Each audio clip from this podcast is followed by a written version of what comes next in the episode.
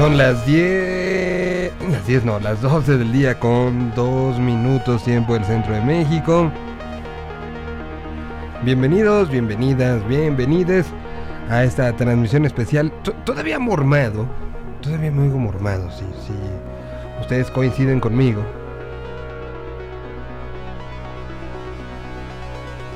Y empezamos esta transmisión especial desde la realidad paralela conocida como la Tierra 226 para donde transmitimos para prácticamente todas las realidades que así se quieran sumar a la visión que tenemos desde esta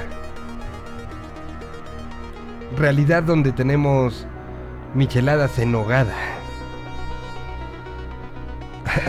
Así la realidad, ¿eh? Con micheladas en nogada. Bueno, eh, ¿por qué de repente siento que, que no, que me oigo muy, muy agudo? No sé, no sé. Bueno, arranquemos este programa y empecemos con... em, ¿qué, ¿Qué está pasando? Se van a poco a poco las actividades presenciales en la Universidad Nacional Autónoma de México, ahora que estamos de regreso en semáforo amarillo a partir del día de hoy, como se dice em, oficialmente, como las cifras lo indican oficialmente.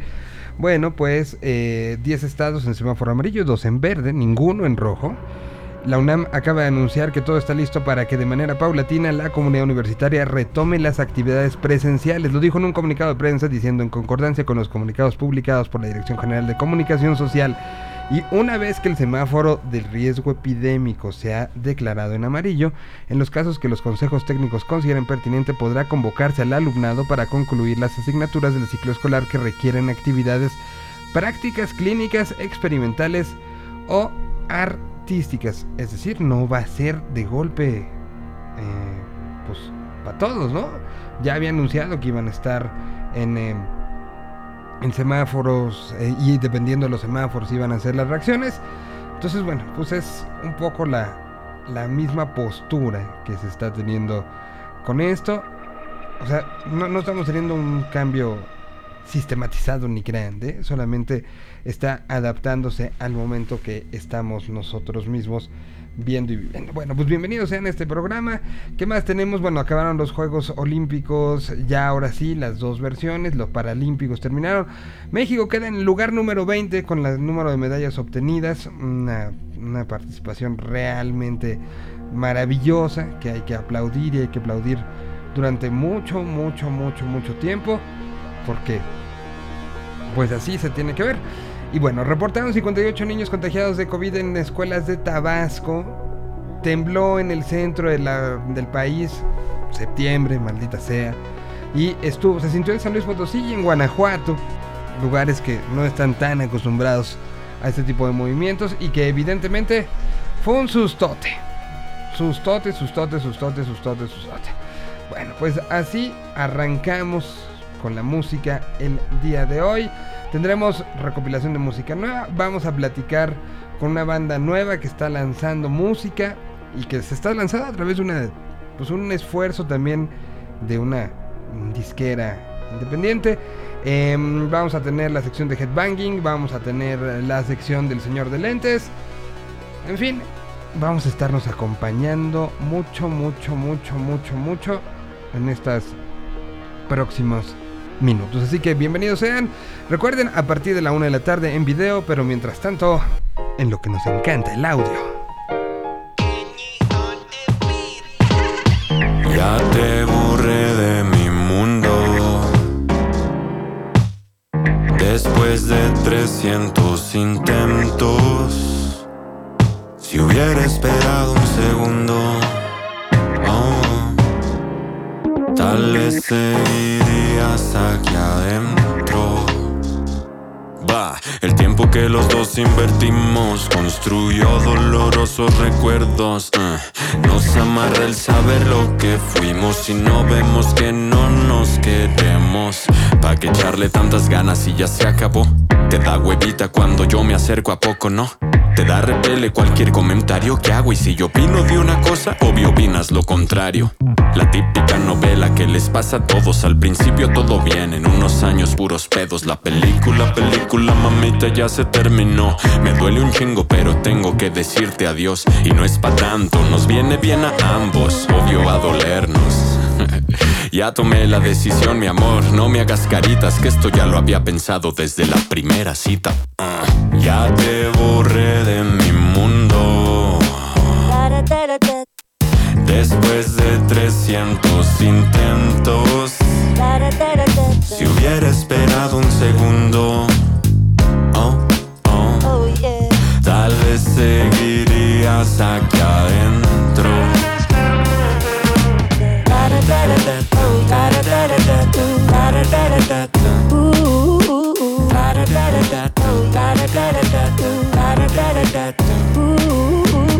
¿Cómo le hacemos para terminar bien cuando tenemos tantísimas memorias? Su camino tomará cada quien y nuestro amor pasará a ser historia. Se siente como que pierdo una parte de mi ser y créeme, me pregunto que sin ti qué voy a hacer. Ah, y deja tú las muchas ganas de llorar, me preocupa mucho más que en todos lados te voy a encontrar. En la casa cuando le dé de comer al perro, cuando en el catering me tengan topo chico y hielo, cuando en la cruda yo me sienta más azul que el cielo, me va a doler y va a estar complicado, nena, pero nuestro apodo Ya solo somos un par de ajenos. Dile bye a nuestro. Oye, nena, te voy a echar de menos. Ya te borré de mi mundo. Después de 300 intentos. Si hubiera esperado un segundo. Oh, tal vez seguirías aquí adentro.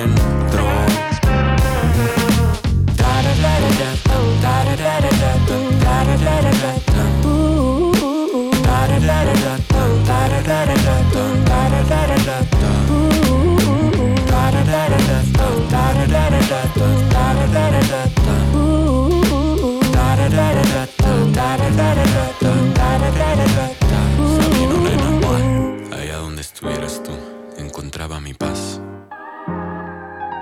Ahora solo veo la luz en donde tú no estás. Es El Sabino. Con música nuevecita, se llama Ajenos la canción, lanzada apenas el pasado viernes. Vamos a seguir un poco con el beat, el mood.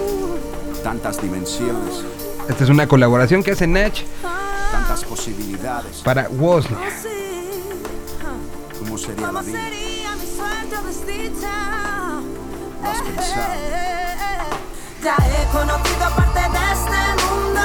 Parte de este mundo. Rodando y girando, voy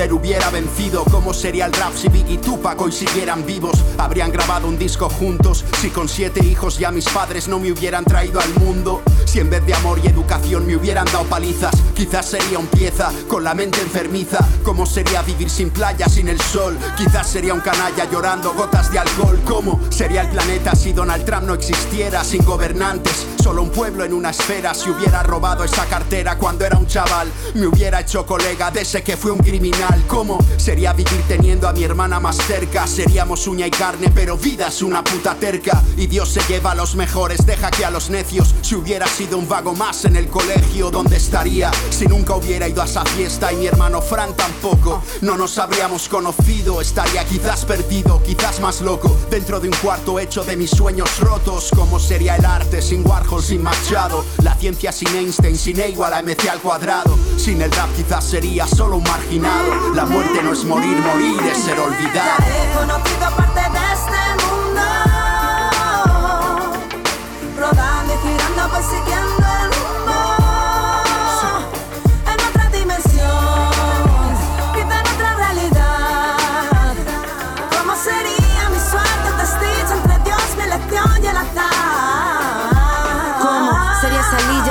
Estuviese viva como sin la visión de Stevie o el grupo de. Si cuando estaba en la cama de un hospital hubiese hecho la prueba de acceso a la facultad. Si mi abuelo no hubiera llegado al barco, después mi sangre charrúa no hubiese cruzado el charco, seguro que no estaría jugando en la misma cancha si no le hubiese robado a mi hermano su ropa ancha. Como sería sin Fleming y sin la penicilina, como serían los 80 sin la maldita heroína, como serían mis días tomando esa dirección cuando la intuición me dijo no entres en el callejón, Sofía. Yo sin la mamá mía, de mí qué sería. Ella confía, me guía hasta en cada melodía. Por tantas noches frías que ella me dio su calor, porque sin ti no sería la mujer que soy hoy. Si no hubiese creído, nunca lo habría soñado. ¿Cómo sería tener todo en la palma de mi mano? Gracias a unos es culpa de otros. El tiempo pasa dejando huella en nosotros. Si el mora donde hacen esta bandera y Clara Campo Amor lo viera. ¿Cómo sería si siempre hiciese lo correcto? La vida es movimiento, no es un trazo recto. Ya he conocido parte de este mundo.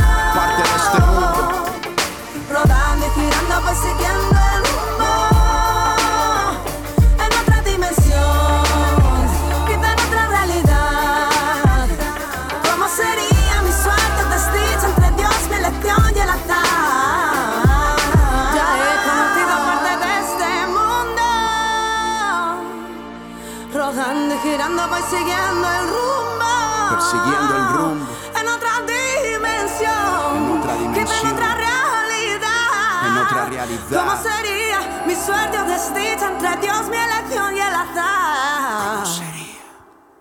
Es lo que pregunta. eh, pues ahí en esta combinación de, de dos momentos y dos este, puntos históricos, lo que hace Nach y lo que hace Wosia, que lo, lo dice en la canción, ¿no? Una, eh, una uruguaya que llegó a España, que regresó gracias a... Desde ahí había familia y desde Galicia está haciendo esto que... Vaya que son buenas rimas. Si no la conocían, ahí está una gran recomendación de alguien que está haciendo rimas increíbles. Y alguien que no, no rima, pero, pero ni, ni, ni por equivocación. Eh, ¿Por qué estás de malas? Hoy, porque, cu- ¿cuál es la razón? Porque te veo como muy enojado, como de qué hago aquí, quiénes son estas personas y por qué. Al contrario, señor Solito, estoy de muy buen humor, estoy empezando la semana con mucha energía. Nada más súbele un poquito más a tu micro que te oyes muy lejecillos, por favor. Pero ahí me escucha mejor. Ahí te escucho un poquillo mejor, sí, sí se escucha mejor un poco de ruidillo, pero bueno, ahorita lo, lo solucionamos. Bueno, ¿cómo estás, eh, Fabián? ¿Qué tal tu fin de semana? Pues bastante, bastante movido, bastante a gusto. este, nos pusimos al corriente con algunas cosas que estaban pendientes, ¿no? Eh, ya, ya, este, ya vi Calamaro, ya vi. Ok, este, tenía pendiente ver What If, me fui de espaldas con el último capítulo. Es muy bueno. No era necesaria tanta rudeza, ya lo mañana lo comentará el señor Pada, pero sí, sí dije, ¿qué? ¿Por qué tan dark? pues sí, sí, creo que es de, la- de las cosas más dark que ha presentado Disney, ¿no? O sea, Está monstruoso, yo sí, sí dije, no, oye, ¿qué, pues Doctor qué Strange. necesidad de hacer sufrir tanto? Había, había que exaltar a Doctor Strange como un personaje eh, de, de- de- Es muy bueno, es muy bueno el capítulo. ¿eh? Sí, es bastante, bastante bueno. Bueno, em, empezamos, Calamaro. ¿Ya viste el BIOS? Sí, qué cosa, ¿eh? O sea, sí me gustó mucho. Sí me gustó mucho porque es justo... Sa- ¿Sabes qué me gustó mucho? El... el... Toda la intención del mensaje. Te, te- te perdimos, como que se movió tu cable y algo ahí, trae un falso o algo porque soy yo. ¿Me escucha? Ahí ya te escuchamos. Te digo que me, me gustó mucho la, toda la intención que lleva el montaje, porque desde el primer, o sea, creo que la primera, la primera frase que se, que se avienta de que es el líder anticareta de su generación. ¿no? Y este, esta comparación con, con Maradona, me parece fenomenal que todo, que todo el armado y todo el montaje esté girando alrededor de esa idea, ¿no? Y cómo lo conduce Nati Peluso está, genial. La verdad es que yo tenía mis dudas por la parte de los invitados tenía mis dudas que de, de que iba a estar muy cargado hacia, hacia la propia em, condición, la propia argentinidad de, de Calamaro, pero no, me pareció fenomenal. ¿no? Mm, eh, Creo que te enseña eso, ¿no? Pe- Pese a ser alguien que en España también tuvo un momento muy grande, pues surge de acá y, los momentos importantes vienen de, desde, la Argentina. Hay, hay, realmente una mención muy por encimita a, lo que fue, creo que se clava demasiado en ese primer periodo. Y sí nos deja un poquito como de... Sobre todo la, última producción, eh, el eh, cargar la suerte a mí se me hace un disco con un merecimiento sonoro excepcional pero bueno, ya no nos daba tiempo, ya llevábamos hora y media, ya seguramente estos eran como 15 horas de edición, de, de, grabaciones, entonces... Em, fíjate que eso sí, esto sí quedó a deber un poquito, ¿eh? eso sí me quedé con apetito de saber de, ¿sabes? Porque la última etapa de, Calamaro como artista y como figura pública es muy interesante, ¿no? tanto su creación que es, o sea, si cargas la suerte es un discazo, ¿no? Y esta, esta fue la que sacó de My Mafia también me parecía una fenomenalidad, así, increíble. Y este y también como figura pública, ¿no? Todos los todos los momentos en los que se ha visto involucrado por, por lanzar las opiniones sin eh, tapujo alguno, me parece, me parece muy interesante y sí me hubiera gustado ver más, este, más sobre esa última etapa de, Andrés, pero aún así me pareció increíble. A, mí me faltaron como algunos elementos, te voy a decir cuáles fueron, básicamente. Me pasó, me faltó un poco la relación que llevó con el tango, ¿no? Los discos de tango, eh, como, como, que podía haber audado un poco, y, creo que desde su perspectiva, el por qué lo hizo, hubiéramos quedado como muy satisfechos, ¿no? Luego, lo de Bumburi ni, mencionado, ¿eh? Y creo que eh, eh, es... Sí, claro. O sea, fuera de Argentina, porque además se concentró mucho, pero la gira con Bumburi acabó siendo una gira muy potente en Latinoamérica. ¿Cómo se llamaba la gira? Hijos del Pueblo. Hijos del Pueblo, sí, Hijos del Pueblo. Sí, va.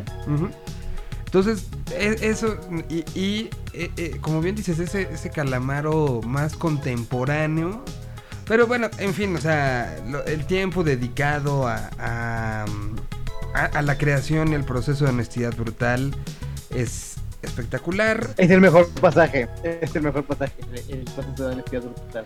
Eh, el periodo de... O sea, yo, me sabía, por ejemplo, lo del retiro.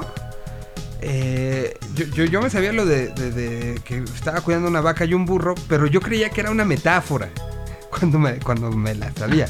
No que era real, no que era así, ¿eh?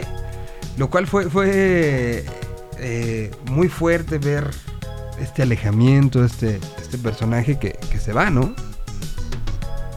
Sí, es, es como ¿qué? O sea, sí, me voy a Hipilandia y, bueno, es una decisión muy, muy de... O sea, ya en el contexto de... Y en el global de su historia te puedes dar cuenta que es una decisión completamente calamaresca. Totalmente, totalmente. Bueno, pues ahí está el... el eh, véanlo, son, es hora y media, creo que pasa muy bien. Creo que te dan ganas de escuchar a Andrés cuando acaba. Eh, es que es muy contagioso, Andrés. Andrés es muy contagioso, tiene una vibra muy contagiosa. Desde los, desde los primeros segundos ya te enganchó, ¿no? Ya, ya dijiste, claro, es, es, el salmón, ¿no? Así, así va a ir todo y así va todo. E, evidentemente tiene una, una situación de, de, verborrea lexicológica eh, por parte del propio Andrés, ¿no? E, esta, esta entrevista que, tiene con Nati en su casa y que además termina con esta, esta situación tomando su computadora y haciéndolo del cuadrito, a mí se me hizo, no voy a decir qué es, pero se me hizo un, cierre muy bonito. Eh, y bueno, pues es muy disfrutable. Si les gusta Calamaro, si, si tienen dudas de, de por qué, de qué pasó, cómo es que de repente creció tanto, por qué no había venido a México también, creo que también se explica mucho. Andaba muy liado en otras cosas como como para echarse giras acá, ¿no? Entonces, bueno, Está pues, muy complicadito, dice. Estaba con cosas. Bueno, ¿qué ponemos de Calamaro? ¿Qué se te antoja? ¿Algo de honestidad brutal? No, ¿sabes qué? De, de, de, de esta canción, eh, Corazón en Venta, de Palacio de las Flores. esta, canción es uf, increíble.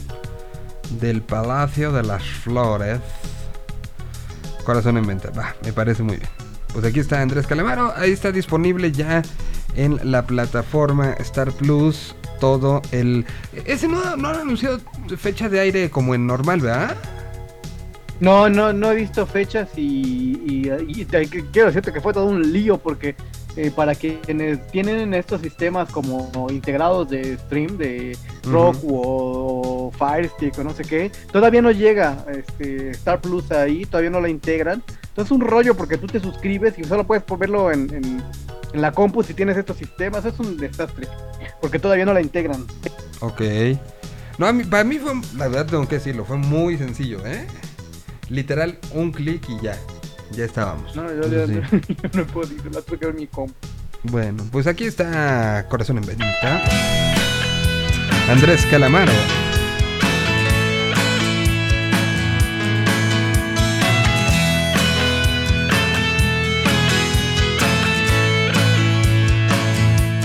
Gran alfombra roja, olvidar es divino y fuerte la fuerza del destino cuerda floja al moscardón y eso que parece un corazón. Parece que mi cámara lenta ya perdió la cuenta y no está contenta. Mi muñeco vudú se perdió en la tormenta con mil alfileres clavados en mi corazón en venta. Que nadie viene a comprarlo mi corazón en venta. Dicen que se revienta, qué versión violenta, la que se cuenta por ahí.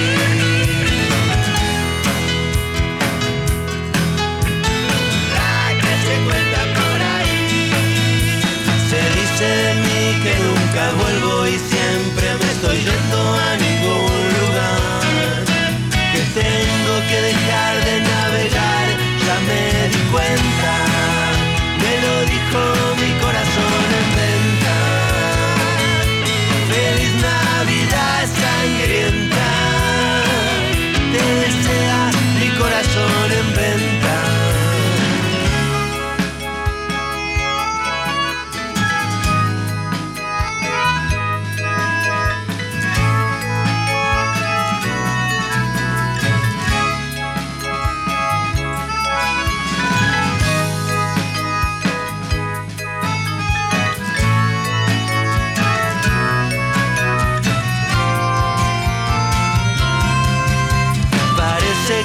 cámara lenta ya perdió la cuenta y no está contenta. Mi muñeco vudú se perdió en la tormenta con mil alfileres clavados en mi corazón en venta. Que nadie viene a comprarlo, mi corazón en venta. Dicen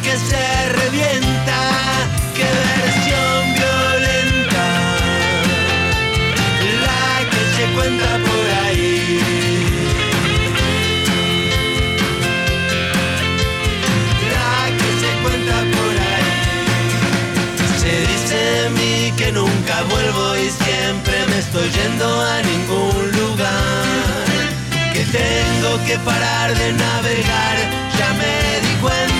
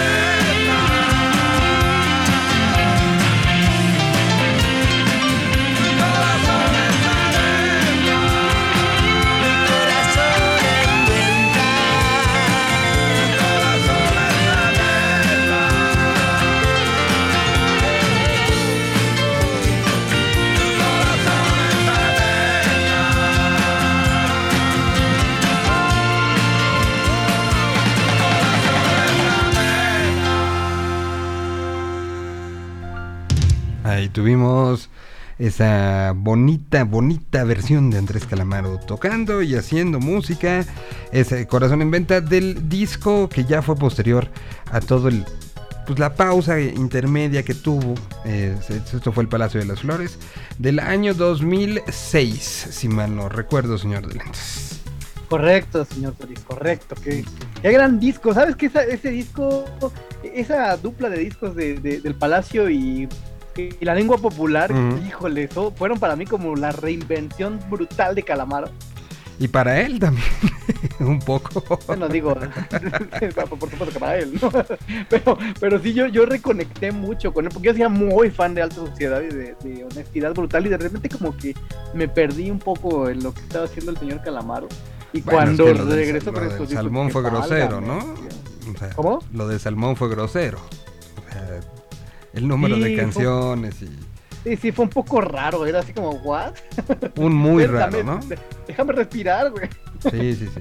y él mismo lo dice, ¿no? O sea, él mismo no respiró durante todo este, este proceso. Bueno, pues ahí tuvimos a Andrés Calamaro sonando esta tarde, ya está eh, arriba este, este, pues bonita entrega que tiene que ver con, con Latinoamérica, con BIOS. Va completando entonces ¿Cuáles tenemos hasta el momento? Tenemos el de. Espineta. Espineta, el de Café Tacuba. Charlie. Charlie García, Alex Lora y Gustavo Adrián Cerati Clark, ¿no? Son los cinco que tenemos hasta el momento con este completando ya la... Y, bueno, eh, habla, habla un poco de... Tenemos Spinetta, Charlie, Cerati y Calamaro, ¿eh? Tenemos cuatro, Tacuba el tri, o sea, vamos cuatro, dos habrá que habrá que meter presión ahí. Falta ahí, este, seguramente llegará no muy, lejos en la historia el nombre para completar, cerrar el círculo de los grandes, grandes cantantes argentinos. Seguramente tenemos por ahí a Fito. Seguramente. Te lo apuesto. Seguramente. De hecho, ya en este hay una primera aparición de Fito, ¿no? Y en el de Charlie creo que también se menciona. hay por ahí alguna mención. Sí, sí, sí. al estar, eh, a lo que significaba como estrella Fito Páez. Bueno, pues vamos a seguir nosotros con, eh, con, con cosas. Esta semana eh, es una semana que se empieza ya a vislumbrar pues toda esta situación de la mexicanidad y nosotros a través de Señal BL tenemos una sección que se llama bandeja de entrada una sección este, que fue llevada por el señor de lentes, que fue manufacturada. El viernes no pudimos poner algo de, esta bandeja de entrada en lo que se agregaba a ella, porque tuvimos 700 cosas y además se nos fue la luz al final. ¿no? entonces, este, para pues poner la cereza. Para, poner la cereza. Entonces, eh, pues decidí que, que lo hiciéramos hoy. ¿Qué tenemos de agregado esta semana en la bandeja de entrada?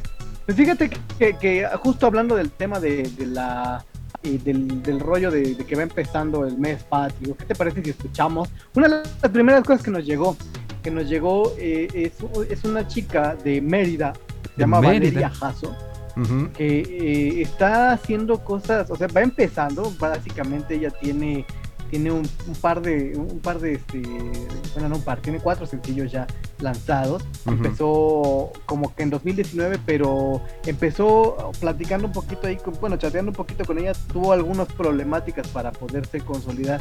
Y ya en 2020, con todo este rollo de la pandemia encima, pues ha ido dando pasos más certeros. Entonces, ella hace una fusión interesante. Creo que, creo que les va a gustar a todos aquellos que están clavados como en el rollo de, de, esta Silvana Estrada y por el estilo, ¿no? Eh, está bastante chido. La, última rola que, que, ella lanzó se llama La Luna y es eh, con quien decidimos por, este, comenzar este rollo de, de la bandeja de entrada porque estaba como muy... Lo hizo como desde una este rollo muy sincero, ¿no? no Porque regularmente los mensajes que te llegan son como de, oye, lancé este sencillo, ¿crees que haya chance de, tu espacio? Y ella fue como, oye, quiero compartir mi música. Y fíjate que he estado así, muy abierta, muy, muy, chido. Entonces, esta es la luna de Valeria Jasso, bastante, bastante, ah, bueno, ya nos dirán, ahí coméntenos en el chat. Sí, díganos, díganos. Eh, si les gusta. Yo la verdad, y esto es una de las cosas que vamos a empezar a implementar a partir del día de hoy. Van, van a empezar ustedes a ver varias situaciones que cambian. Y una de ellas es que vamos a loguearnos a nombre de eh, pues, del equipo que produce, que, hace este programa. Entonces, Fabián básicamente va a ser uno de los que cuando él pueda nos va a ayudar contestando cosas, porque luego la verdad entre que escoge qué canción, coordina el invitado, ve que si el video ya está listo, que si Axel está, no sé qué. Se me hace muy complicado, pero, pero bueno, vamos a hacer una integración y es una promesa, vamos a integrar mucho más a, a lo que esté sucediendo en el chat. Entonces, hoy Fabián nos va a ayudar y cuando pueda Fabián nos estará ayudando. Porque además es un tipo con un temperamento muy de chat. No sé si pasó demasiadas. como no me tienen que ver el rostro. no sé si pasó demasiadas horas en su juventud en Latin Chat. Este. habla de su edad, habla de su edad. Pero, pero es un tipo que lo tiene claro. Entonces, vamos a. Él, va a estar respondiendo a título de este programa. Y pues mientras eso sucede, aquí está la luna. Cuando te sientas solo al despertar y al mirar la ventana yo ya no esté. Cuando suene la radio nuestra canción y recuerdes el beso entre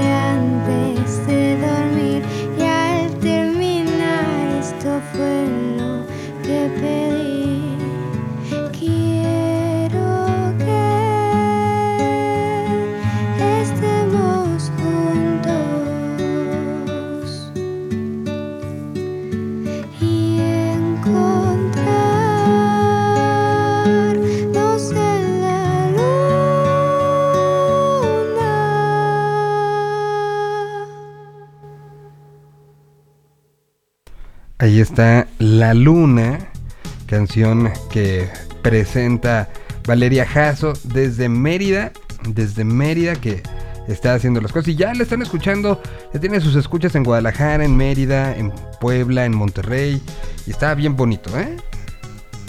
Sí, sí me gustó, tiene, tiene una, una ondita ahí como interesante, ¿no? Sí, sobre... y como folclórica, chida me, latió. sobre todo este tema de, aventurarse a algo que tienes ganas y, que, la pandemia, como bien decías, acabó haciendo que, la gente, que mucha gente se, se, quitara miedos y dijera, vamos a hacerlo, ¿no? Sí, y eso da mucho gusto porque seguramente en unos digo, en lo que se va madurando y va avanzando, se van abriendo los espacios y los caminos, pero o, dos o tres años vamos a tener una cantidad de artistas girando de, toda la gente, todos los proyectos que iniciaron en pandemia, que sea muy interesante seguir de la pista a todos aquellos proyectos que se consolidaron gracias a la pandemia. Va a ser muy interesante ver qué cambios este, ofrecen a la, a la escena, ¿eh? pero tardará su tiempo en madurar y bueno, por supuesto estaremos ahí siguiendo la pista para ver cómo, cómo evoluciona y qué, que, la pandemia en qué convierte la escena musical por lo menos hay quien ya se atrevió a decir que va a cambiar el tema de las configuraciones de bandas, otros que dicen que lo contrario, que va a haber muchas más bandas. Habrá, habrá que ver cómo se va integrando. Acabas de mandar una nota, una nota de esas que transforman la cultura. El actor francés Jean-Paul Belmondo ha fallecido este lunes en su casa a los 88 años, informan ya medios de todo el planeta Tierra. Eh, la, eh, quien, quien arrancó con todo esto fue la agencia de noticias eh, FP, la famosísima FP. Em, que cita que al abogado del intérprete en Belmondo se unifican, pues sí, es un personaje importantísimo de la cultura del siglo XX, diagonal XXI, ¿no? Es impresionante, o sea, la verdad es que creo que hay pocos actores como, como Belmondo que se convirtieron en, figuras de toda una época, en símbolos de una época, porque él básicamente, eh, gracias a una de sus actuaciones con, eh, en una de las películas de Godard, se convirtió básicamente en el símbolo de la Nouvelle Vague, ¿no?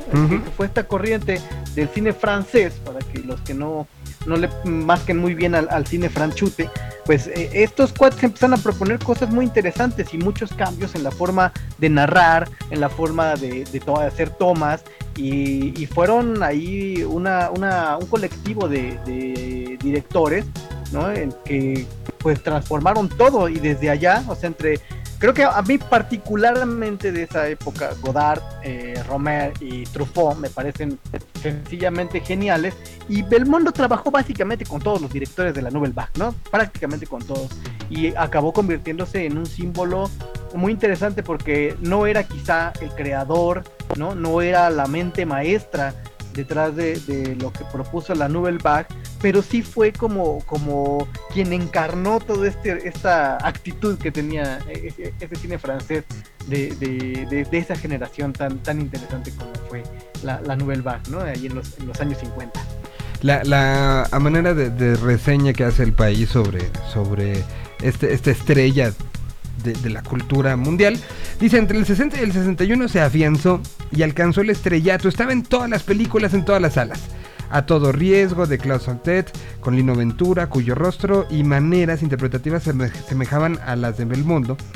Eh, Moderato Cantibre de Peter Brook con eh, Monroe en una adaptación de la novela de Margarita Duras, Dos mujeres de Vittorio Sica en su primera incursión en el cine italiano y con Sofía Loren de protagonista, o La calle del vicio con Claudia Cardinal, con Gordat, eh, Gordat eh, se repitió en Una mujer es mujer en el 61 y el 65 en Pierrot el Loco. Sí, estuvo en todos lados en un momento, en toda Europa, simultáneamente, ¿no? Sí, no, era, era impresionante el ritmo de trabajo que tenía, que tuvo toda su vida, porque nunca se detuvo. O sea, la, película más, eh, la última película en la que apareció fue en el 2009, ¿no? O sea, estuvo, después ya estaba un poco más complicado, ¿no? Que siguiera apareciendo, pero pues tuvo una, trayectoria más de 50 años en activo y dándole con todo, ¿no? Eh, pues ahí está, personaje. Eh, ¿qué, canción le podrías poner? Eh, híjole, ¿Sabes? Hay una canción que, creo que es muy buena, que, refleja muy bien todo la, toda la, el rollo de la, de la Nouvelle Vague, una canción de, Luis Eduardo Aute que se llama Cine Cine. Es muy, muy chida y es como, como justo, el, justo el tema. Cine Cine de Luis Eduardo Aute. Pues nada más. Eh, nada más. Eh, es lo que podemos escuchar. Veníamos además de algo tranquilón. Creo que viene mucho este, con lo que veníamos escuchando de Valeria. Pues aquí está Cine Cine. Pues uno de los importantes. Si, si, si están estudiando comunicación o estudiaron cine o algo, tendrán muy claro. Pero, pero si no, si son sujetos que les gusta el arte, este podría ser un gran fin de semana para entrarle a un buen maratón de cosas de la Nouvelle Vague. Y lo contrario en esta cara. Recuerdo todos bien. lados. aquellos 400 golpes de trifón y el traveling con el pequeño desertor Antoine Duanel. Playa a través, buscando un mar que parecía más un paredón. El happy end que la censura travestida en voz en sobrepusiera el pesimismo del autor nos hizo ver que un mundo cruel se salva con una homilía fuera del guion. Cine, cine, cine, cine, más cine por favor. Que todo en la vida es cine, que todo en la vida es cine y los sueños cine son. Al fin llegó el día tan temido más allá del mar, previsto por los grises de Henri. Cuánta razón tuvo el censor. Antoine Duanel murió en su domicilio conyugal. pido perdón por confundir el cine con la realidad. No es fácil olvidar Calle du Cinéma, le MacMahon. Eso pasó. Sonó las viejas con resacas de la Vague. Cine, cine, cine, más cine por favor. Que todo en la vida es cine, que todo en la vida es cine. Y los sueños cine son. Cine, cine, cine, cine, más cine por favor.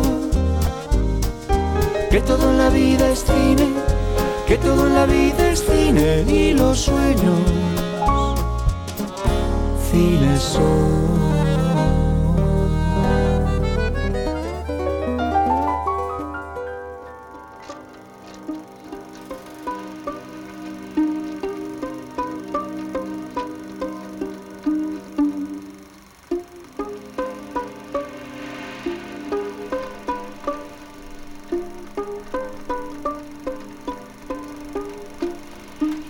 La melancolía innata que genera un, el sonido de un de, de- de un eh, proyector de cine, ¿no? Totalmente. Totalmente. sí, sí. A- aunque no lo hayas vivido como, como de cerca, sí es algo que, que- que ya mentalmente te provoca melancolía, ¿no? Ese sonidito del proyector. del Sí, es- es- ese sonidito del proyector y también como el como el hiss de la aguja sobre, sobre un sobre un vinilo, es así como ah, Estaremos ya programados eh, mentalmente para que esos sonidos nos, nos generen eh, una eh, sensación de, de el pasado fue mejor. probablemente, no lo sé, es una gran pregunta, señor Solís. No sé, Sí, no sé. si ya es un tema de, de- del lenguaje este audiovisual contemporáneo de que solamente lo vemos y Es que- evoca es que sí, nostalgia ¿no? o realmente sí nos evoca nostalgia porque porque este porque ya estamos viejos No, pero es que, es que realmente, o sea, piensa que en algún momento fue uno de los símbolos de modernidad mayores. Claro sonido, es los como el tren sonidos. ¿no? o sea Ajá, el tren y el cine eran los símbolos de oh vamos hacia adelante hacia el progreso y ahora son como los los símbolos de la era de los dinosaurios no Sí, no, no. Bueno, pues, em, ¿qué tenemos en, eh, en la sección de ahora sí del señor de lentes para este lunes? Pues fíjate, mi estimado señor Solís, que pues me quedé pensando lo que, lo que me recriminabas el otro día que platicábamos al respecto de, que van a llevar Rulfo a, a- nivel serie.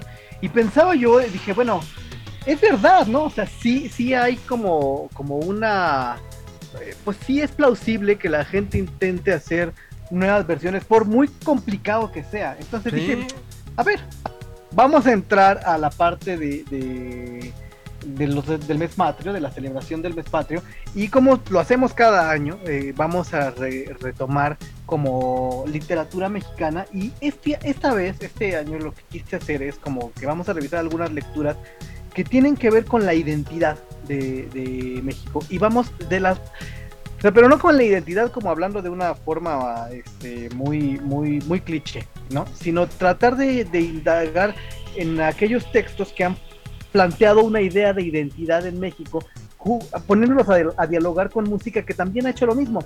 Y entonces hay un montón de identidades, encontramos un montón de identidades en, la literatura y en la música.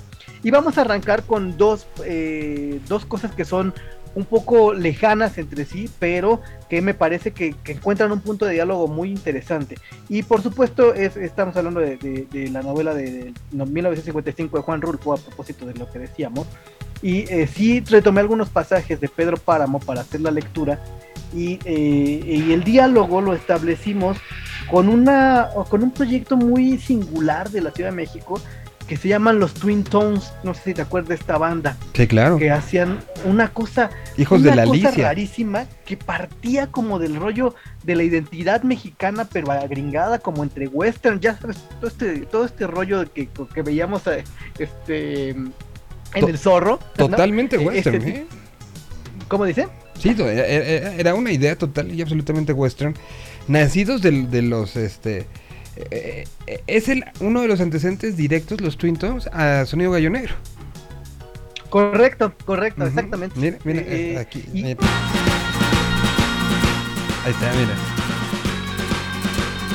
De Nación, Nación Apache se llama el disco donde viene esto. Que, fue su primer álbum y es genial. Sí, está, está bajo ah, este, grabaciones Alicia, según yo, déjame ver. Sí, grabaciones Alicia. Y sí, porque ellos debutaron en Alicia, era como una banda súper super chistosa que cuando empezaron... No solo debutaron en Alicia, ellos trabajaban en el Alicia, eran par, era el staff técnico del, del Alicia. Ah, mira, ese dato no lo conocía. Sí, sí, sí. De, de, ahí yo, o sea, hubo una relación muy buena porque ellos eran justo el staff técnico que trabajaban en la Alicia, los que se encargaban de las grabaciones de, de los discos, de grabaciones de Alicia justo, pero también de sonorizar a las bandas que, tocaron en el, que, tocaban en ese momento en el Foro eh, Cultural Alicia. Y es, insisto, el antecedente directo de Sonido Gallo Negro. Pues ahí estuvo, ahí estaba formada en 2002 por, que además me, encantaba cómo se presentaban, ¿no? Que, ¿Quiénes son los miembros de la banda? López, Martínez, Casasola, Huerta y Gutiérrez. Era súper divertido. Entonces pusimos a dialogar a los señores de los Twin Tones, de, rolas de ese disco que se llama Nación Apache, y algunas, algunas este, rolas de, del Capelo di Mariachi del 2009, con pasajes de Juan Rulfo, de esta gran novela del 55 que es eh, Pedro Páramo. Para quienes no, no tengan mucha idea de, de por qué. Juan Rulfo es una figura muy interesante Siempre ha sido una figura muy interesante porque eh, básicamente hay una, hay una fábula que escribió Augusto Monterroso que se llama El zorro es más sabio, que está, eh, lleva dedicatoria especial a quien fuera su gran amigo, porque eran muy amigos Monterroso y Rulfo. E, es una fábula que cuenta la historia de un zorro que publica dos libros y son geniales y todo el mundo le dice que, escriba más y el zorro dice no lo voy a publicar porque todo el mundo espera que publique un mal libro para irse encima y Rulfo Solamente eh, hay tres cosas editadas en formato libro de, Juan Rulfo. Y es, su colección de cuentos que se llama El Llano en Llamas, que fue lo primero que publicó ¿no? en, el 53, me parece. ¿El Llano en Llamas eh, es lo primero que publicó Rulfo? Lo, no, pues, lo que pasa es que hizo una recopilación. A ver, él, él empezó a ah. trabajar a, a, instancias de Fren Hernández, que era gran amigo suyo, él empezó a, publicar algunos textos, algunos, algunos eh, cuentos en diversos medios y em, Rulfo tenía una cosa que era eh, eh, muy criticada por algunos de sus cercanos y es que era muy autocrítico y destruía mucho del material que, que, producía. Entonces, o sea, de, las de ¿qué, ¿qué porquería estoy haciendo? ¿Lo voy a romper? Sí, exacto. Entonces, muchísimo material de, Rulfo pasó a la historia y jamás llegó a nada porque era, era sumamente áspero con su, con su crítica personal. Entonces, eh, fue publicando algunos textos eh, en, diversas revistas, etcétera, hasta que en el 53 se anima a compendiar todos, son 19 cuentos. Bueno, hay diversas ediciones porque en la primera edición venía un cuento que después descartó y luego en una edición posterior se integraron dos cuentos más. Eh, pero en total son, eh, el Llano Llama son 19 cuentos, que fue lo primero que editó. Dos años más tarde, en el 55, editó Pedro Páramo y durante muchos años después de editar, después de que publicó Pedro Páramo, pues estuvo haciendo eh, muchos guiones para cine. Él trabajaba, hacía publicidad, hacía guiones para cines, hacía muchísimas cosas.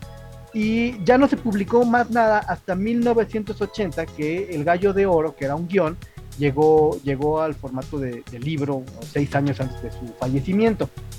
Eh, pero eh, Rulfo fue una genialidad, o sea, cuando se le analiza, hay, hay incluso escuelas, hay, hay peleas académicas al respecto de lo que quiere o, transmitir Juan Rulfo en Pedro Páramo, ¿no? Hay quien la analiza como en el contexto social, hay quien la analiza desde sus eh, herramientas narrativas, hay quien la analiza desde los, los temas atávicos que incluye como la búsqueda del padre, la muerte en vida, todos estos, estos rollos. Entonces es o sea, Pedro Páramo es realmente, él ya no llama es un gran libro de cuentos, pero Pedro Páramo es una genialidad, es una joya, que, que eh, es, por eso es interesante la figura de, Juan Rulfo, porque logró convertirse como en una de las, de las, em, de los emblemas literarios más importantes de nuestro país a partir de una novela y una colección de cuentos es impresionante, ¿no? Es impresionante porque es de la altura de los más reconocidos, ¿no? De la altura de Paz, de la altura de Arreola, de la altura de Fuentes, ¿no? Así de importante es la, figura de, Juan Rulfo con dos libros publicados en su vida. Con, dos libros publicados, exactamente. esa es una de las cosas que, que, pues como llama la atención, ¿no? Y, que no, no, no, en muchas partes del mundo se, se, tenemos ejemplos como este, ¿no? No, es muy, es, es, realmente, es realmente eh, complicado encontrar. O sea, sí es, sí es un garbanzo de libra. En todos, casi en todos los autores que uno encuentre con un reconocimiento de esa altura, vamos a encontrar una obra prolífica, porque en realidad, pues el, el, mundo editorial es muy así, ¿no? O sea, los círculos editoriales, cuando tú entras, sabes que las, primeras publicaciones no van a ser buenas, y haces todo el ejercicio de autocrítica que probablemente hacía Rulfo, pero como estás inmerso en todo este, en este, en esto, en este círculo, no es, no es tan mal visto que se publiquen, que, la, que las obras primeras de una, de un autor no sean tan maduras o no tengan un estilo tan propositivo o no sean tan rebeldes, ¿no? Es realmente raro. Si, si rascamos en, en la trayectoria de cualquier escritor que nos guste, con, repito, con una con unas dimensiones de fama de las de Rulfo, siempre vamos a encontrar una situación eh, muy, muy, muy prolífica en cuanto a material, ¿no? En Rulfo no, es, es, rarísimo, es rarísimo, porque seguramente hubiera existido todo ese material, pero Rulfo tenía una personalidad muy compleja, ¿no? Rulfo, quienes fueron sus cercanos, eh, saben que, que este, o se habla mucho al respecto de, de, la, de la personalidad tan compleja que tenía Juan Rulfo con esta, con esta situación de, de, introspección, de eh, muy reservado, muy humilde. Hay, hay una edición muy bonita eh, de, Pedro Páramo y El Llano en Llamas, que salió por ahí de los años 70, que eh, evidentemente las, obras están licenciadas para el Fondo de Cultura Económica. Es el Fondo de Cultura Económica quien, quien, publicó todo el trabajo de Rulfo y posteriormente hicieron más ediciones. La primera vez que se editó juntos Pedro Páramo y El Llano en Llamas fue una edición especial que tiene una, un fabuloso prólogo de... Eh, de. Ay, se me, se me ha ido el nombre. De Felipe Garrido. Eh, y es excelente porque habla muy bien de, te explica muy bien quién fue Rulfo y cuál es la importancia de él. Muy recomendable. Es, un poco difícil ya de encontrar esta edición, pero si la pescan por ahí en las librerías de viejo, porque fue un tiraje muy grande, eh, es realmente recomendable esta, esta edición. Entonces sí, sí, gran figura la de Rulfo, gran figura. Y eh, decir que es una de las pocas novelas que yo conozco que te exige relectura. Yo a, Pedro Páramo he vuelto unas 5 o 6 veces en mi vida y siempre te encuentro y sigue sin entenderle. muy diferentes. Y sigo, así, así la verdad es que hay cosas que se te van. O sea, hay, hay niveles de la narración que se te van. La primera vez que la lees te deja impresionado, o sea, no es tediosa, como suele pasar, por ejemplo, con Faulkner, que las primeras veces no le entras bien porque no estás entendiendo realmente mucho y tienes que regresar dos o tres veces para pescar. O con, con, con, con el Jam Jam, con, perdón, con Pedro Páramo, lo que sucede es que sí te impresiona la primera lectura, eh, porque escribe muy bien Rulfo, porque hay una historia bastante densa, sabes que hay algo más ahí, y la propia novela te invita a que vuelvas a ella porque porque sabes que se te fueron muchas cosas, sabes que, que dejaste muy, es como, es como Dark, ¿no? cuando ves, cuando ves Dark la primera vez de un jalón, dices, creo que me perdí como la mitad de la serie. Y cuando la vuelves a ver ya con todas las premisas claras de la narrativa, es súper rica. Es súper rica. No la he vuelto a ver, pero lo, lo, prometo hacerlo. Por lo pronto, ¿cuándo están arriba estos audios que estás, eh, eh, que, estás platicando de esta... E, este, este audio hoy está arriba, hoy empieza, hoy empezamos con la con el mes de, literatura patria, de literatura mexicana y de identidades mexicanas. Y hoy, hoy ya tendrán, eh, al filo de las 3 de la tarde, tendrán ya nuestra primera lectura de Juan Rulfo, Conoce a los Twin Tones. Y el presente de los Twin Tones es Sonido Gallo Negro y vamos a poner una canción que estrenaron el pasado viernes. Señor de Lentes, ¿dónde te pueden encontrar? Muchas gracias. Nos pueden encontrar en todas las redes, en Facebook, en Instagram y en Twitter como El Señor de Lentes y eh, también el podcast en cualquier plataforma lo encuentran como El Señor de Lentes en cualquier plataforma de su predilección. Aquí está Planet Claire que tiene además mucho Twin Tones, ¿eh? Tiene muy, sí, sí, tiene muy, sonido muy Twin Tones. Aquí está el sonido Gallo Negro, nosotros seguimos, vamos a dar la bienvenida con esto a la burbuja de audio, de, de video. Gracias, Fabián. Abrazo.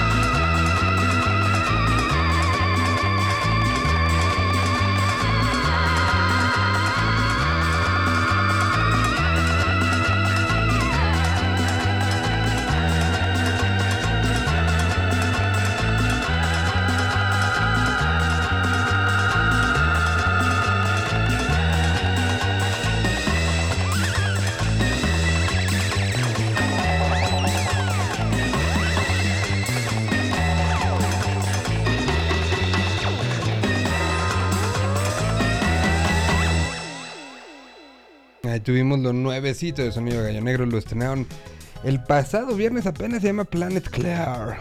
Y el fin de semana estuvieron, estuvieron tocando eh, ya como parte de un poco el regreso a, a una cierta normalidad y de ciertos cambios en, en, el, en el indie rock se estuvieron haciendo su participación.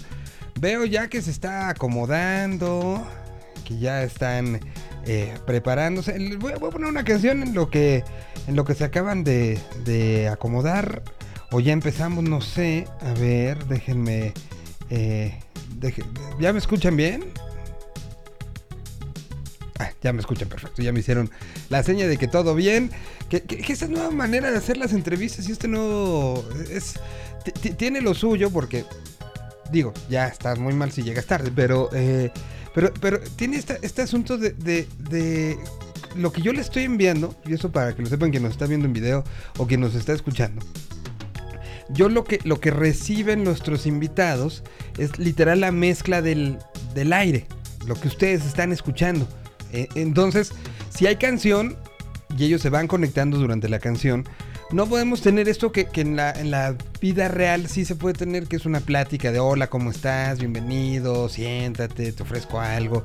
Aquí es un, un poco entrar en, en el... En el sobre la marcha, ¿no? Entonces, eso hace que a veces las pláticas sean, sean un principio como, como rudas, pero bueno, desde aquí mando un abrazo, les digo, espero que estén todos muy bien y doy la bienvenida a los muchachos de Diles que no me maten, un proyecto que está, pues de una u otra manera, estrenando música en un momento importante, pero también se está con ustedes, se está pues, generando un nuevo espacio para rastreo de bandas y de publicación y de hacer que bandas se escuchen, lo cual que es este, este sello que está surgiendo de los albores de, de Indie Rocks justamente. Entonces, pues doy la bienvenida a los muchachos de Diles que no me maten. ¿Cómo están muchachos? Los saludo esta Hola. tarde.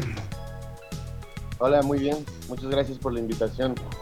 Pues, pues un gusto tenerlos eh, por acá y lo, y lo primero que, que eh, espero es que todo mundo en su entorno esté bien en estos días donde, donde el estar bien significa creo que muchas cosas y, y pues primero que nada cómo, cómo les ha ido en este en este momento extraño para la humanidad, cómo han sido la pandemia para, para ustedes como banda, como proyecto eh, generador de, de música, generador de arte.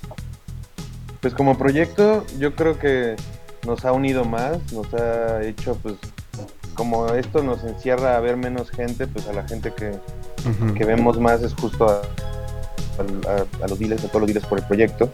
Uh -huh. Y siento que eso nos ha ayudado como a encontrar diferentes formas de expresarnos y diferentes formas de decir lo que, lo que hacemos con la música entre nosotros. Yo creo que en ese sentido es este, muy grato, pero uh -huh. sí ha sido un, un, un, año y cacho complicado.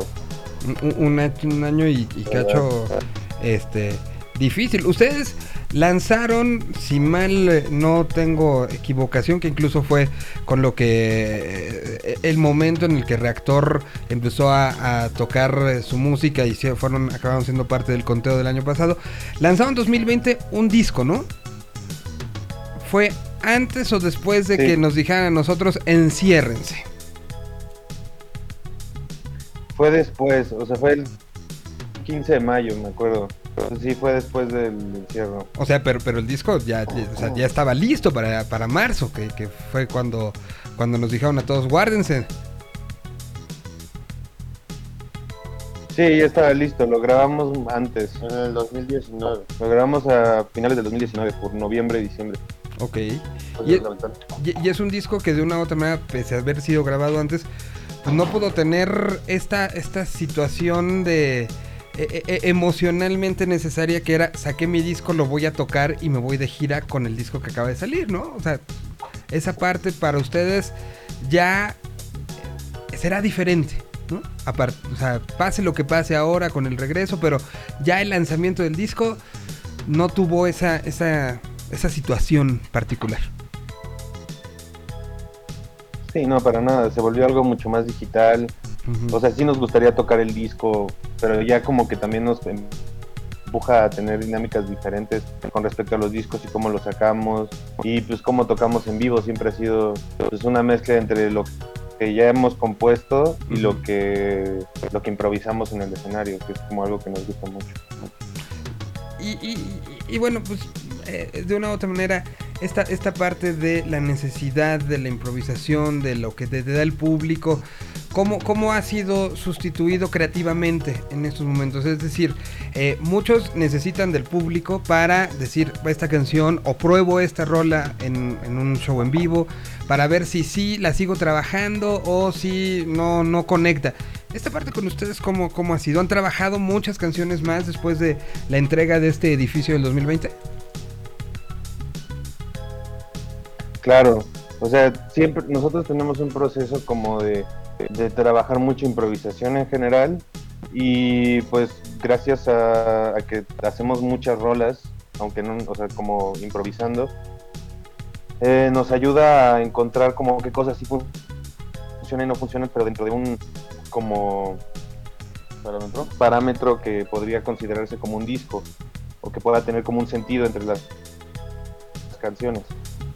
Entonces yo creo que más que, o sea, cuando estamos tocando en vivo y probamos es más bien como cómo vamos probando las rolas para el en vivo, pero para el disco más, bien probamos cómo se oyen, cómo funcionan entre ellas y cómo las letras se conectan.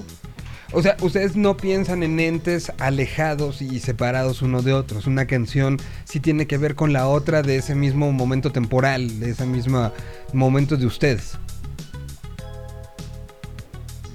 Generalmente, o sea, como que ha coincidido. Luego hay rolas que no tienen relación o tienen relación y ya fue el disco, como quienes nosotros, que es más bien como un momento que pues ya no queremos seguir por allá, pero nos, nos interesa ese, esa canción pues decidimos sacarla.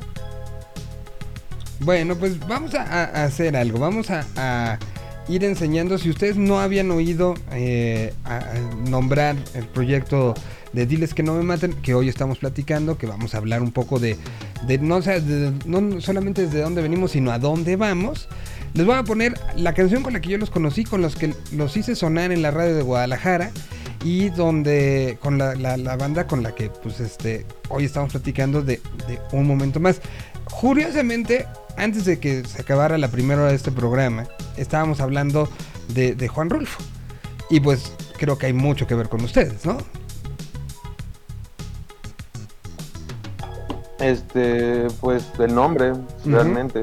y, creo que ya no, no es como que tengamos como un discurso directamente relacionado con Juan Rulfo. Pero ya con el nombre ya es mucho, O sea, ya, ya. sí, el nombre dice mucho. También es un libro muy conocido, ¿no? Que también claro. se mucho en la escuela y muchísima gente lo conoce. Sí, no, pues... El mexicano, el escritor, también nosotros compartimos en cierta medida parte de la realidad. parte de la realidad y parte de una identidad. Y eso es por, por lo, eh, a, lo que, a, lo que voy con, con esta situación de, de eh, lo, lo, que propone, lo que propuso en una, sobre todo en una situación de actitud y es lo que platicamos, justamente lo que platicamos antes de, de que entraran ustedes. Y, y, bueno, pues si no los conocen, se los presento. Ah, esto suena este proyecto llamado Diles que no me maten. La canción se llama Pachuca.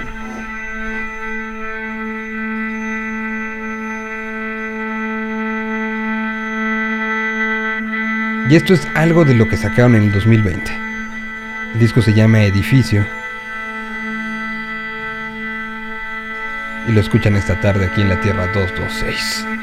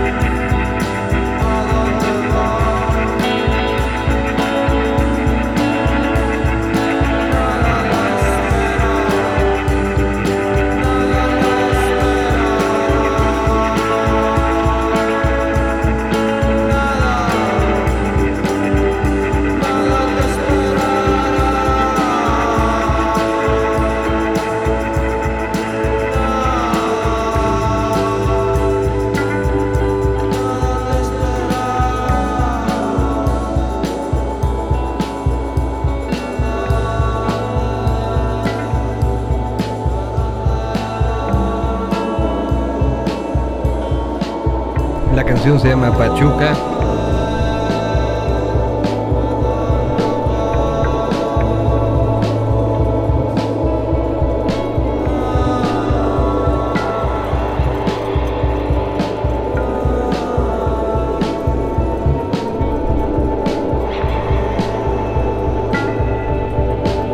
del disco del año 2020 llamado Edificio. Y de ahí empezaron a pasar cosas.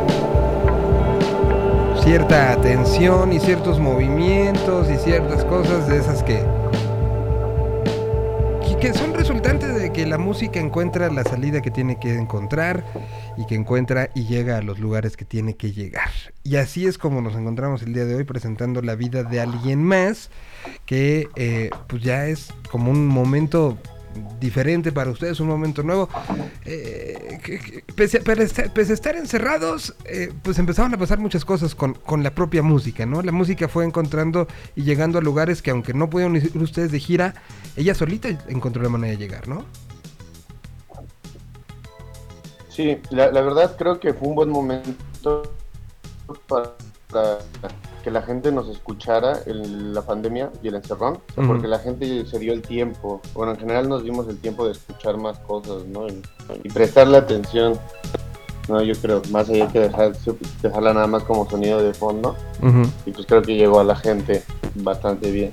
Sí, hu- hubo, yo, yo tengo y, y defiendo mucho la idea de que hubo una revalorización sobre el papel de la música con nosotros como, como seres humanos. A, a- a diferencia de lo que pasaba en marzo del, del 2020, hoy, hoy estamos como mucho más cercanos a, a- a las resultantes que nos da la música, a los beneficios que nos da la música, a cómo nos apapacha la música, ¿no? A cómo nos puede llevar a otros estados de conciencia, cómo nos puede llevar pues a sentirnos menos solos o sentirnos más felices o sentirnos más tristes. O sea, sí hubo una, una revalorización y, y a, a bandas como ustedes que, que usan la emoción como, como una búsqueda a través de los sonidos, pues me imagino que, que, que sí, sí, habrán sentido un cambio de, de la gente que los seguía o los comentarios que les llegaban antes de la pandemia a los que les llegan ahora. Pues es que la verdad, los comentarios que nos llegaban antes no eran tantos. Porque pues apenas teníamos solo tres rolas afuera en Bandcamp, eh, un live station de radio y ya está. O sea, los comentarios generalmente eran como por tocar en vivo y cuando terminábamos de tocar.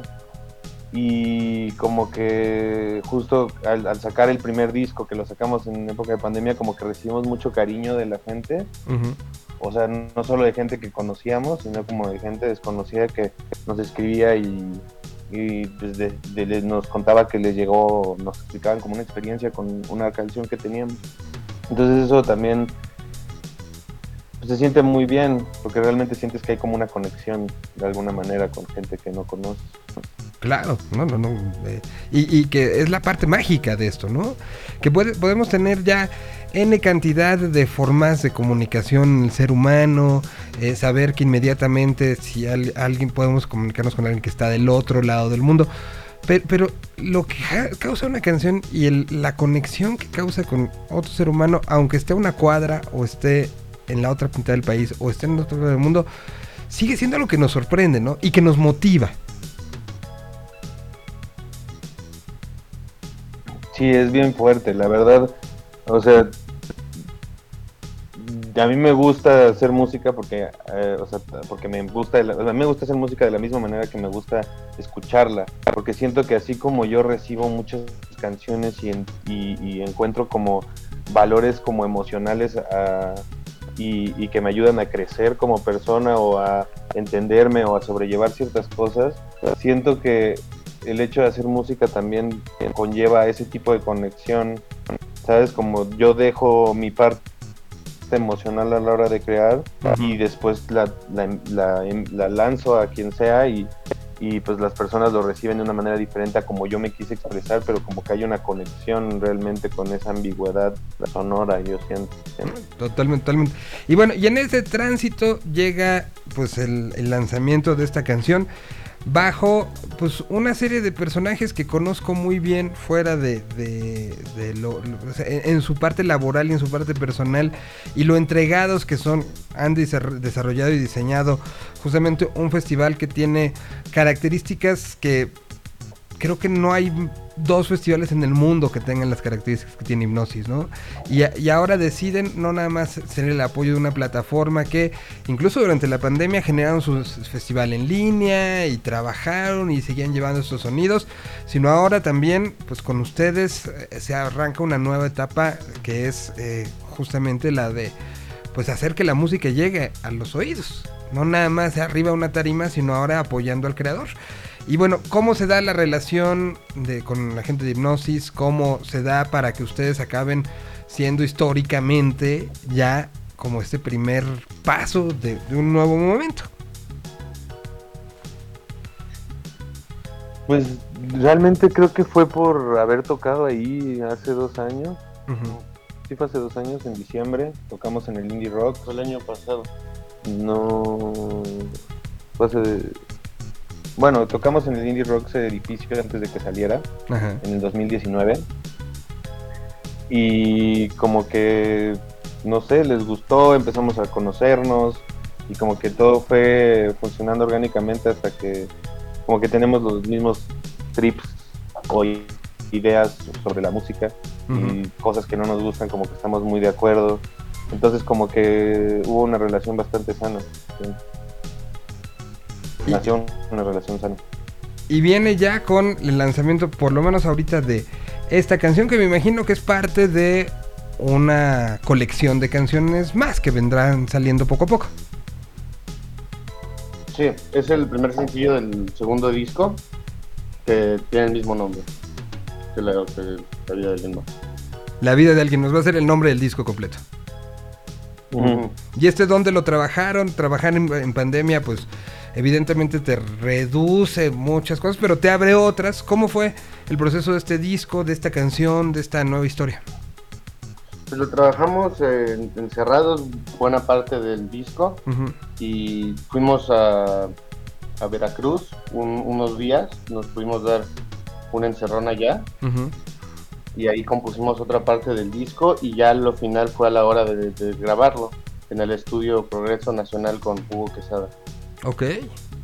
Y ahí eh, fue, fue verter todo esto y es un disco de cuántas canciones, cuántos ya está listo, todavía están mezclando, todavía están las maqueta, maqueta, maqueta, maqueta, maqueta en su teléfono. ¿Cómo está? ¿En qué, en qué punto está? Ya está listo. Ya está. Ok. Eh, son, son nueve canciones. ¿Ocho? Nueve.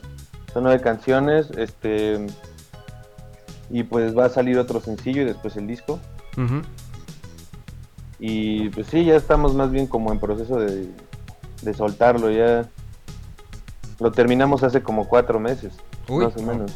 O sea, ya han lidiado, han lidiado ya con la ansiedad que significa tener el disco terminado, guardado en un disco duro o en el teléfono y sabiendo que ahí está. Sí, ahí está, esa ansiedad todavía. Esa, esa ansiedad existe desde el disco anterior. O sea, el primero no sabíamos cómo sacarlo, este teníamos que esperar como a sacarlo. No sé, como que nos ha tocado siempre que sacamos discos, hasta ahora, tener que esperar más de cuatro meses, cinco meses. Entonces, y, y, la salida de esta canción, La vida de alguien más, no fue una pequeña válvula de, bueno, ya salió una por lo menos. ¿eh? Sí, claro. Muy cabrón. sí, no, esas cosas de, ya que salga algo. Y, la reacción, pues por lo que vi, lo que veo, pues empezó este, ya con, con sus clics, ¿no? Y con su gente escuchándola. Sí, la verdad, sí hemos recibido buenas, buenas escuchas por ahí. Y pues sí, no sé, me emociona mucho. Ya, yo ya quiero sacar el disco. Si pudiera, lo sacaría mañana. Pero no, hay, hay alguien en una oficina que ahorita está diciendo, está aplicando el ¡No! Espera, aguanta. Y esto saldrá, este es el primer sencillo, vendrá uno más y después vendrá el disco completo. Y bueno, pues evidentemente se están esperando que las condiciones se den para que haya conciertos de presentación, no nada más de este disco, sino será presentación de dos discos, ¿no? Será edificios más La vida es de alguien más, juntos en combo de presentación de disco. Y, pues en este proceso estaremos muy pendientes y yo les agradezco mucho el haber contado esta historia, historias como esta que, que de repente, bien lo decían, ¿no? La pandemia un poco eh, los ayudó como grupo, pero también hizo que algunas otras cosas empezaran a pasar. De repente eh, no vemos como las partes positivas de lo que ha sido la parte creativa o en la parte de, de conectar con, con alguien con el que tengo un- una situación tan fuerte e intensa como es creer- crear juntos.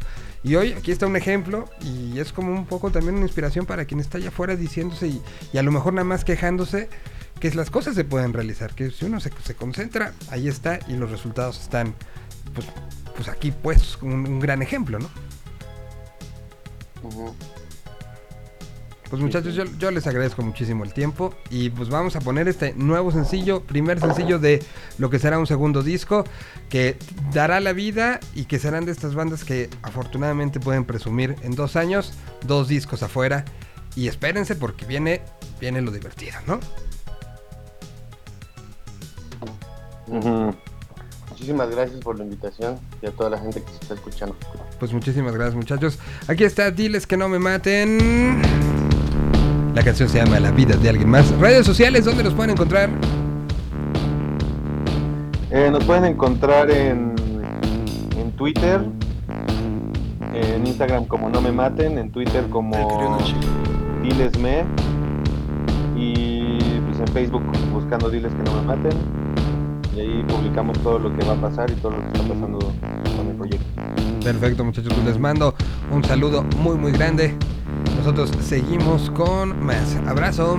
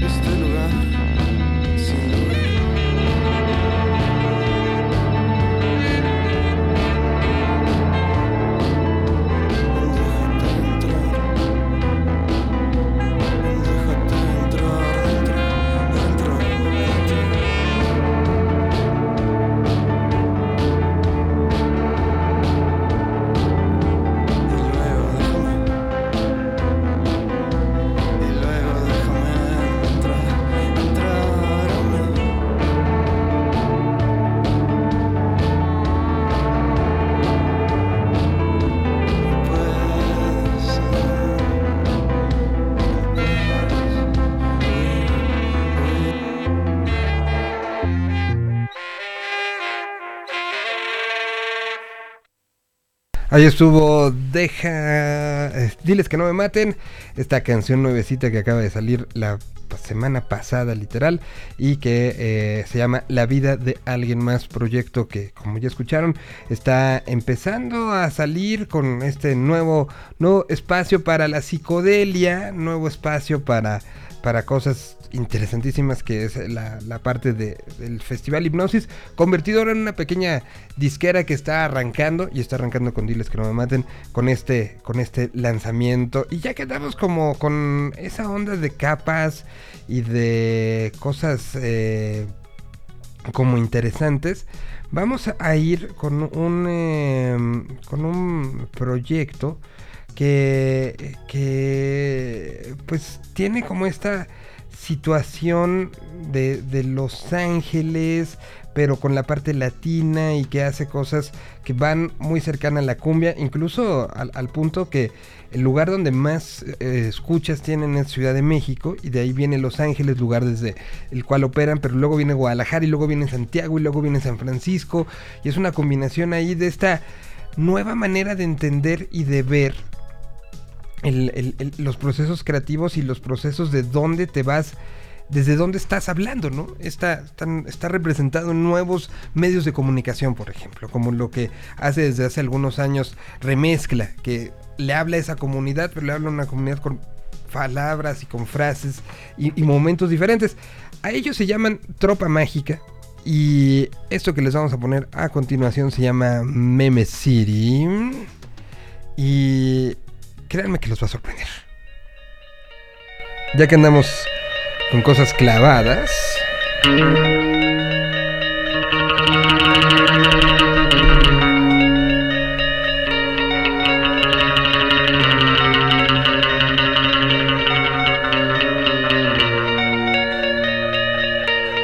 Música desde Los Ángeles.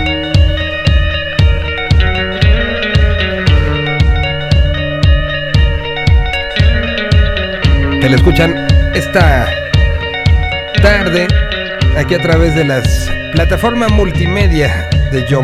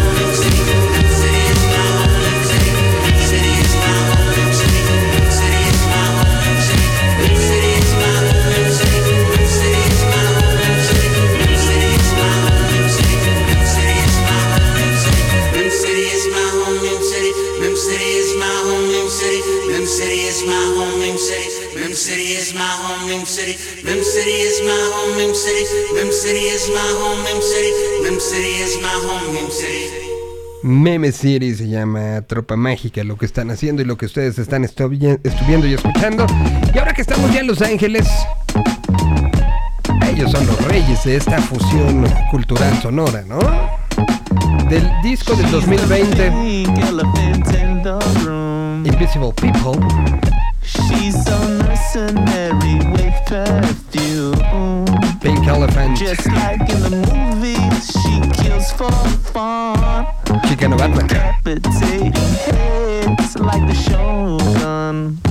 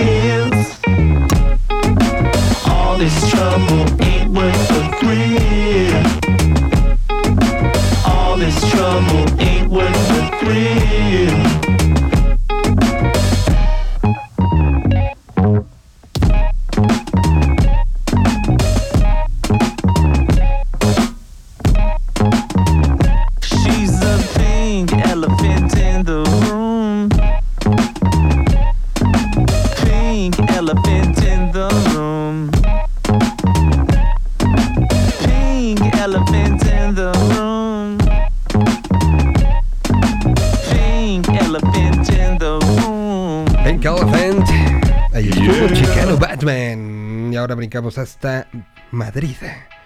Y se hizo esta combinación de dos bandas que están dando mucho de qué hablar. Yo venía a decirte que bailaras a mi lado, que esta noche estás tan guapa, yo estoy más guapo callado. Lo siento, no sabía que ya había quien se muera por ti. Es Lala Love You con los ajolotes mexicanos. No me compadezcas porque asumo la derrota. Y es que tú eres tan perfecta, yo solo un perfecto se vuelve tan pequeño, diminuto, casi nada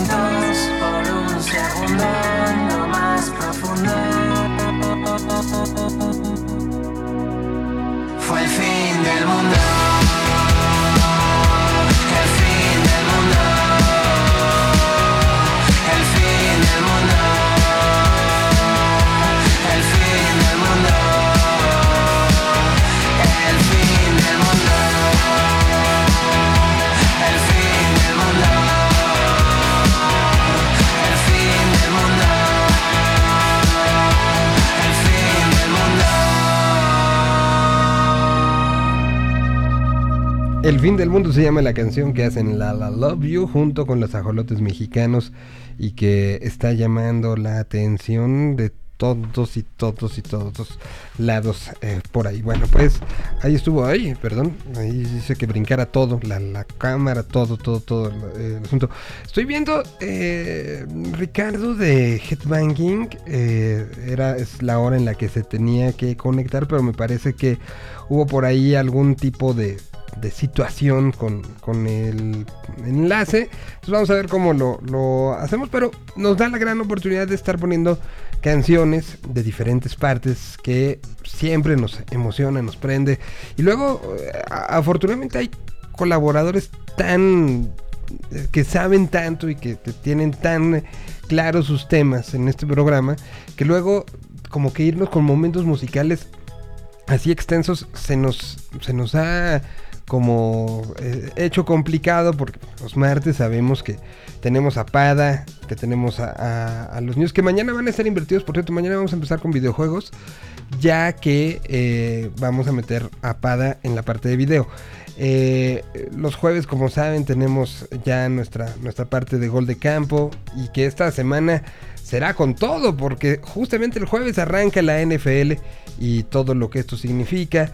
Eh, tenemos a Gabriel Cuadros, tenemos nuestros viernes de música nueva, más las entrevistas, más eh, las colaboraciones de, proyectos como Spoiler Time, en fin, y que hay varios más ahí en el tintero. Por eso de repente eh, ah, falta un poco de música y hoy, hoy por lo menos trataremos de, de aprovecharlo y aprovecharlo muy bien porque vendrá una nueva colaboración que empezará el próximo 15 eh, que va a unir dos ciudades de México, una ciudad típicamente del norte, con eh, lo que va a suceder aquí a través de, de la Tierra 226 y que empezaremos el 15 de septiembre como pues un poco un festejo de la independencia hoy, entendida como independencia musical. Hoy eh, arrancamos con eso. Y este jueves, este miércoles, también tendremos un especial muy muy grande. Vamos a hablar, son 50 años de Avándaro y vamos a tener a varios eh, personajes muy inmiscuidos. Entonces, la música que se va a escuchar este próximo miércoles tendrá que ver directamente con lo que sucedía en 1971. Ya nos dijo Pada que mañana será de música y cómics. Evidentemente hablaremos de What If y la tristeza que estuvo marcando con esto, pero mientras aquí está algo en España. Es Novedades Carmiña. La canción se llama Típica Cara. Con esto regresaron a las andadas.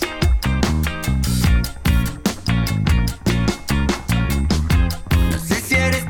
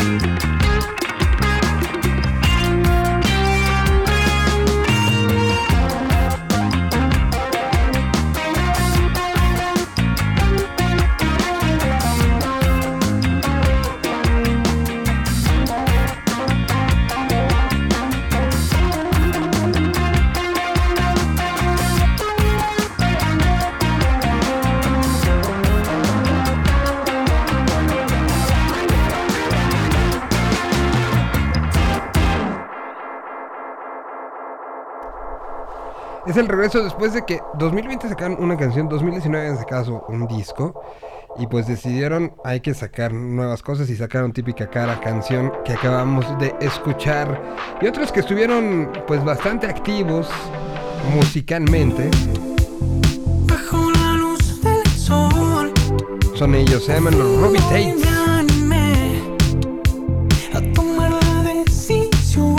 Música independiente de Toluca.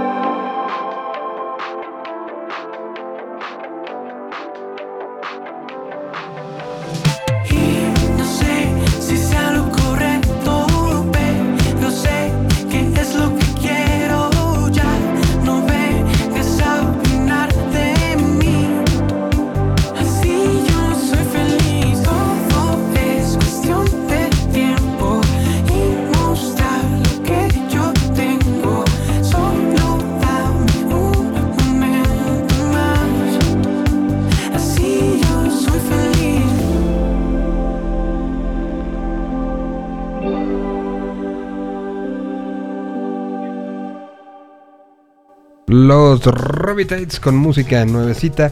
Es la tercera que lanzan en este 2021, que es justamente el avance de lo que va a ser este nuevo disco. Bueno, eh, Pelé es tendencia en las redes sociales.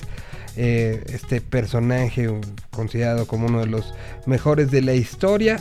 Eh, pues eh, tu rey se- está hospitalizado en un hospital en Sao Paulo. En, total lleva seis días en el hospital después de ir a realizarse exámenes de rutina que tenía trazados de pues, pues, no se podía ir a un hospital como tan fácil, ¿no? Lo que dice la información que se está eh, manejando en diferentes medios y diferentes este, momentos es, eh, parece que es una operación la que se está llevando a cabo con, con respecto a Pelé, eh, que compartió un mensaje en sus redes sociales anunciando que fue operado de un tumor. Dice, mis amigos, muchas gracias por los mensajes de cariño. Gracias a Dios por sentirme muy bien y por permitirme, eh, permitirle al doctor Fabio y el doctor Miguel cuiden mi salud. El sábado pasado fui sometido a una cirugía de retirada de lesión sospechosa en el colon derecho. El tumor fue identificado en la realización de los exámenes que mencioné en la última semana. Por suerte estoy acostumbrado a celebrar grandes triunfos al lado de ustedes. Voy a encarar más de este partido con una sonrisa en la cara. Mucho optimismo y alegría por vivir rodeado de el amor de mis familiares y amigos, dice en sus redes sociales Pelé, que como les decía, es en últimos minutos se da a conocer esta operación que fue desde el sábado, ya lo da a conocer eh, pues, a través de las redes como algo que ya sucedió, que seguramente tendrá un periodo de recuperación, pero eh, pues casi casi como de no, no, no nos preocupemos de más porque, porque la cosa está yendo tranquila. Es lo que dice Pelé y es lo que está llenando en estos momentos los noticiarios de la tarde, por lo menos los noticiarios deportivos. Amigos, ¿les gusta la música? ¿Y también las fiestas? Pues entonces vengan conmigo. Es lo que dice Diamante Eléctrico. De su Suéltame Bogotá, que viene incluido en Mira lo que me hiciste hacer. Esta maravilla de canción. Si les gusta la música y las fiestas, pues trépenle. Qué raro, me ignorabas y ahora me estás llamando. Sabes bien que es así, está claro. Todo lo que me hace bien me está matando.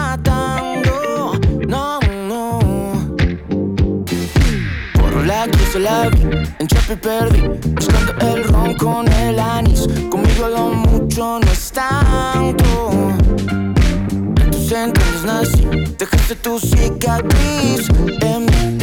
Conmigo lo poco es demasiado. Suéltame, Bogotá.